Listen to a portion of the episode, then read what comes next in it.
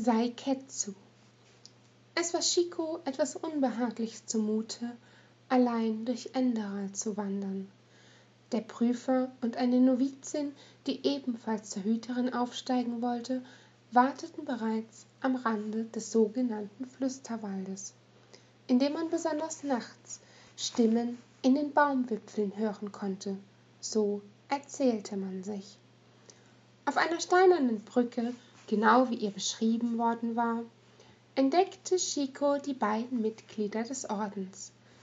Der Hüter musste etwa im selben Alter wie Thealo Arantea sein. Die Novizin glich eher ihr.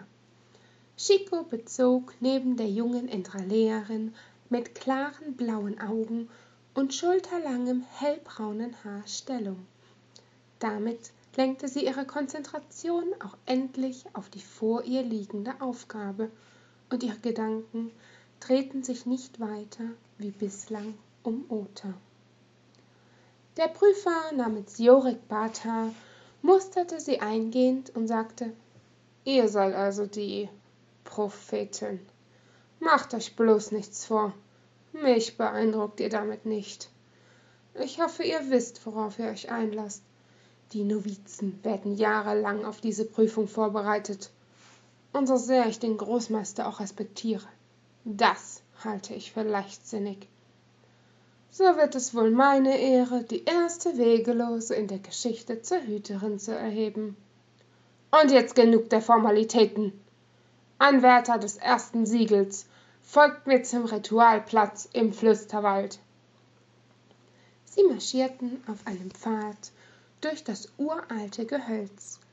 Mit Klerus Warnung im Hinterkopf hielt sich Chico von den kristallinen Gewächsen fern, die ihren Weg erleuchteten. Um dem Prüfer keine weitere Chance für einen hämischen Kommentar zu liefern, richtete sie ihren Blick in die Ferne.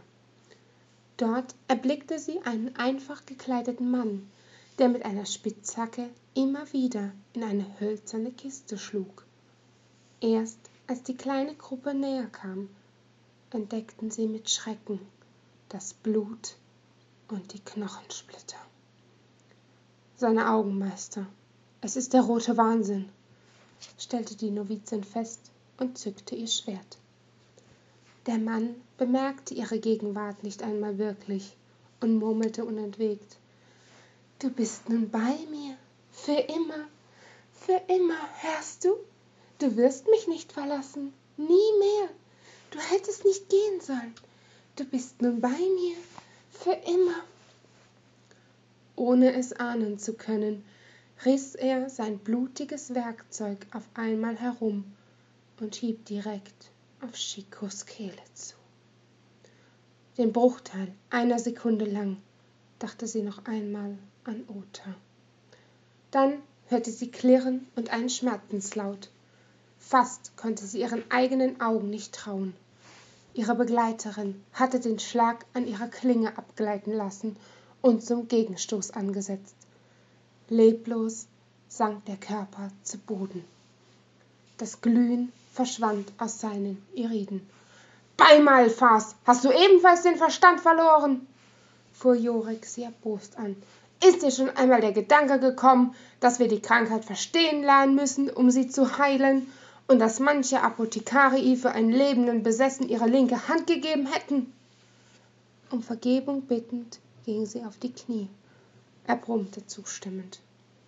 Da begriff Chico, warum Ota so wenig vom Orden hielt und kein dauerhafter Teil davon sein wollte.